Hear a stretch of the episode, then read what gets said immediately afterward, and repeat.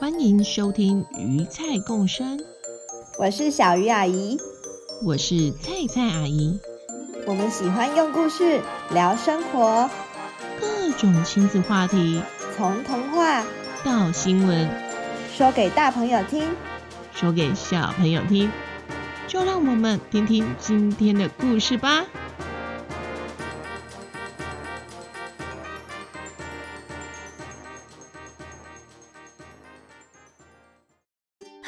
各位大朋友、小朋友好，欢迎回到鱼菜共生，我是小鱼阿姨。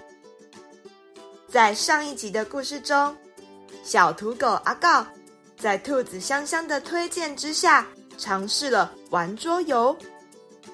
不过这不玩还好，一玩阿告就不肯停下来，不让香香回家，还吵着要猴子面面。带他们去不会天黑的地方继续玩下去。真的有这种地方吗？我们一起来继续听故事吧。阿告这只小狗啊，因为不想要好玩的桌游时光结束，竟然开始赖皮，拉着香香不让它回家。你们兔子真的很逊，很逊。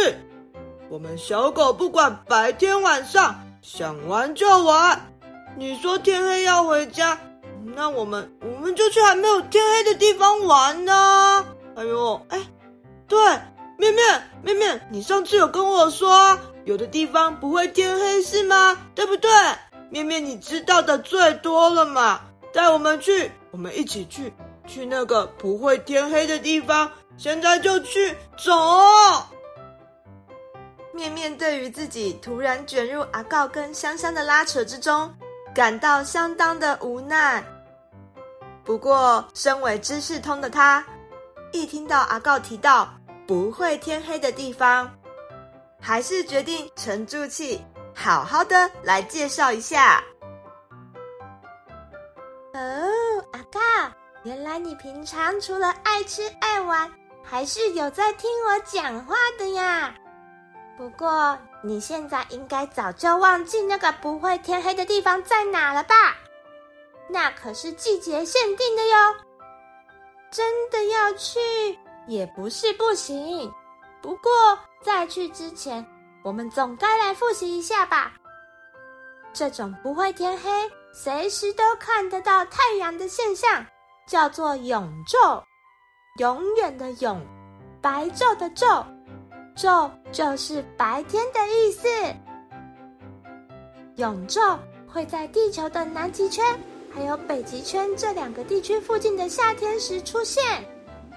相反的，这两个地区在冬天时也会出现永夜，也就是会有连续好几个月，不管时钟上是几点，外面都是天黑的景象。如果你的目的是为了要在天黑之前一直玩、一直玩、一直玩，那可要去对季节、去对方向哦。不然的话，万一碰上了永夜，你可是会更找不到玩伴的。啊，我还以为阿告是在胡闹才这么说，诶，原来还真的有不会天黑的地方啊。这可是我第一次听说呢，那那那那为什么会有这样的现象产生啊？要是夜行性动物去了永昼的地方，它会不会搞不清楚什么时候该活动，什么时候该休息呀？阿告听到香香的反应，愤愤不平地说：“哦，香香，我在你心中形象就这么差吗？”你怎么说我在胡闹嘛？哼！不过他好像终于发现自己不让香香回家，造成香香的困扰了，站在一旁嘟着嘴不说话。这是因为地球除了自己会自转之外，还会绕着太阳转哦，这叫做公转。地球在绕着太阳公转的时候，其实是呈现一个微微倾斜的状态。这个倾斜造成有时候太阳照到地球的上半部比较多，有时候照到地球的下半部比较多。这也是地球上会有一年四季春夏秋冬变化的原因，还有永昼永夜的现象的原因哦。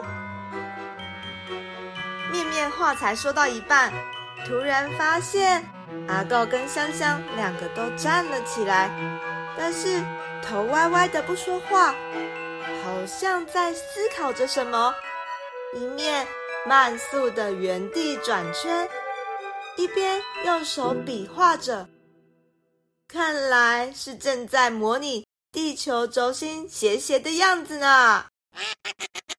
这画面看起来还真是有点逗趣，面面也忍不住笑了出来。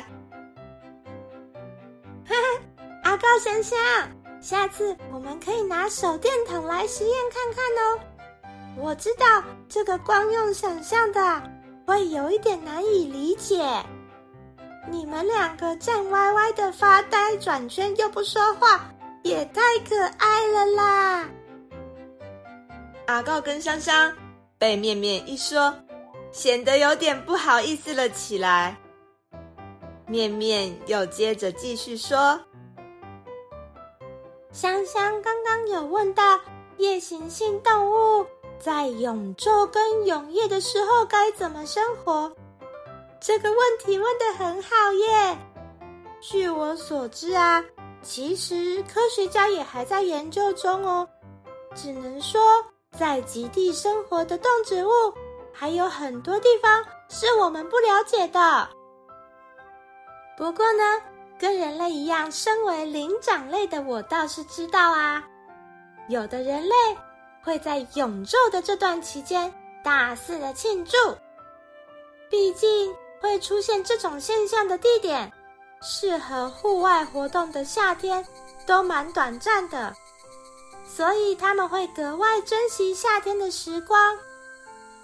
像是在北欧的挪威、瑞典、芬兰等国家，就有庆祝仲夏节的习惯，而俄罗斯的圣彼得堡。也会在每年的六到七月之间庆祝白昼节，举办各种庆典跟活动，还有很多观光客也会特地从世界各地来到这里欣赏这个不会天黑的奇景呢。突然，阿告肚子咕噜噜的叫了起来。呃，面面，你刚刚说说什么？剩下来的披萨汉堡啊？那是什么啊？面面愣了一下，才反应过来。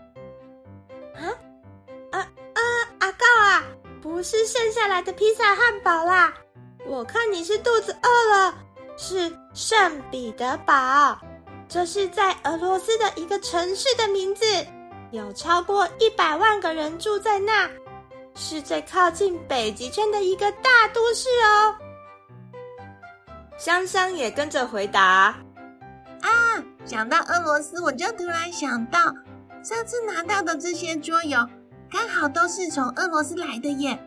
难道难道难道，俄罗斯的人真的是像阿高想象中的那样吗？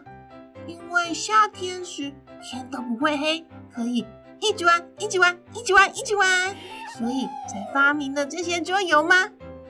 呵呵。俄罗斯的城市比较靠近北极圈，天气一定很凉爽。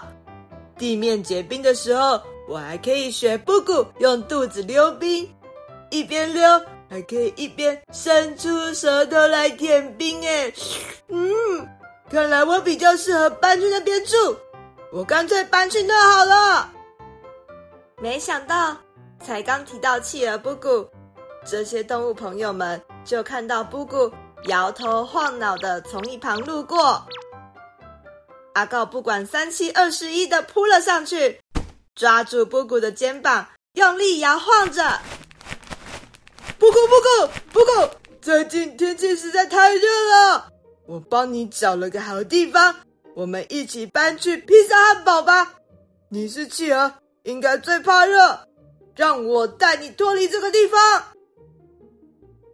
还搞不清楚发生了什么事的布谷，用力的把阿告推开。阿告，你干嘛这么用力咬人家了？哎呦，我今天可没偷吃你任何东西耶！你不要抓着我啦！香香跟面面也异口同声，无奈的说：“阿告，那不是披萨汉堡，是圣彼得堡啦！”阿告啊，小鱼阿姨觉得你今天实在有点失控哎，难道真的是热昏头了吗？在面面香香的解释之下，被摇到昏头的布谷好不容易才搞清楚这是怎么一回事。看在朋友一场的份上，他也忍不住泼了阿告一盆冷水。阿告啊！我劝你哦，还是打消搬去圣彼得堡的念头好了。我听说哈、靠近北极圈的城市，因为夏天实在太短，房子里基本上都不会装冷气。但他们的夏天气温其实跟我们是差不多的诶。你光是在阿米狗村这样的天然冷气房，这样的森林里，你就已经热到疯疯癫癫的了。要是真的搬去没冷气的大都市哈，我真的不敢想象你会变成什么样子诶。而且我也是绝对不会靠近北极圈的。你还是打消这个念头吧。啊？为什么？你不是我的好朋友吗？阿告抱怨着。咦，你没听说过吗？那让你猜猜看好了，为什么北极熊吃海豹却不吃企鹅？为什么？嗯，因为你用肚子溜冰太快了，它追不上吗？不是，是因为你比北极熊还会游泳？不是，还是因为你吃起来太油了，不好消化？都不是，答案是因为北极没有企鹅，所以我也不会去当北极圈的企鹅的。拜拜，我要准备回家吃饭啦。布谷话一讲完，就一摇一摆的离开了。阿告这一番胡闹，其实把自己搞得有点累，肚子也咕噜噜的叫个不停。他有点想回家了，但在香香跟面面面前闹脾气闹成这样，阿告心里感到有些不好意思，也有点不甘心。嗯，该怎么办才好呢？他左思右想，好不容易又挤出了一个问题。那香香啊，这个，呃，听起来搬去北极圈应该是不可行。我回家思考一下，来规划一下别的行程好了。在回家之前呢，你可以告诉我，为什么就这么刚好？你拿给我玩的这些好玩的桌游，都是从俄罗斯来的啊？俄罗斯的特产难道是桌游吗？体贴的香香仿佛是看穿了阿告的心思一般，自己也偷偷的松了一口气。呼，阿告应该是终于冷静下来了吧？香香拉着阿告跟面面的手。一边往回家的路上走，一边说着：“这些桌游是我跟小鱼阿姨借的啦，我去问问她原因之后再跟你分享。你真的这么喜欢，我们明天还可以约出来玩哦。刚刚你好激动哦，我有点不知道该怎么办才好哎。下次我们再一起玩吧。”太阳即将要下山了。在夕阳的照耀下，三只动物的影子被拉得长长的。阿米狗村真的是个很欢乐的地方，每天都有有趣的事情发生呢。动物们的故事就暂时先在这边画下句点喽。一般讲到桌游，你会想到哪个国家呢？这次故事里讲到的圣彼得堡，是在西元一七零三年由俄罗斯的彼得大帝规划建立的都市。俄罗斯的土地横跨欧洲跟亚洲两大地区，是世界上领土最大的国家，有将近百分之八十的人口是住在比较靠近欧洲的土地。而因为地理位置等种种的因素，关于俄罗斯到底是欧洲还是亚洲国家，一直有各种不同的说法。长久以来，西方欧洲的人也把俄罗斯当成是比较落后的地区。在彼得大帝在位的期间，他决定要向西方欧洲学习，进行了许多的改革，还成立了俄罗斯科学院，邀请了许多西方的学者来到俄罗斯进行交流跟研究。为了近代俄罗斯的科学领域打下了基础。台湾人一般对俄罗斯这个国家比较没有那么熟悉，不过其实俄罗斯的数学能力在国际上排名是还蛮前面的，在近代也曾经出现过好几个有名的数学家呢。小鱼阿姨就不在这边提到他们的名字喽。等小朋友们到国小高年级或是国中阶段，应该就会接触到他们所发明的理论了。虽然近几年来，俄罗斯比较被国际关注的大事就是它与乌克兰的战争。不过，其实，在战争中，不论是主动攻击或是被攻击的国家，受到最大伤害的。都还是一般的老百姓。如果听到俄罗斯人、俄罗斯文化，就直接把他们与战争画上等号，带着刻板印象跟所遇到的俄罗斯人相处，其实对他们也并不是很公平。放下刻板印象去认识新事物，并不是那么容易的事。不过对小朋友们来说，搞不好会比大人更容易做到呢。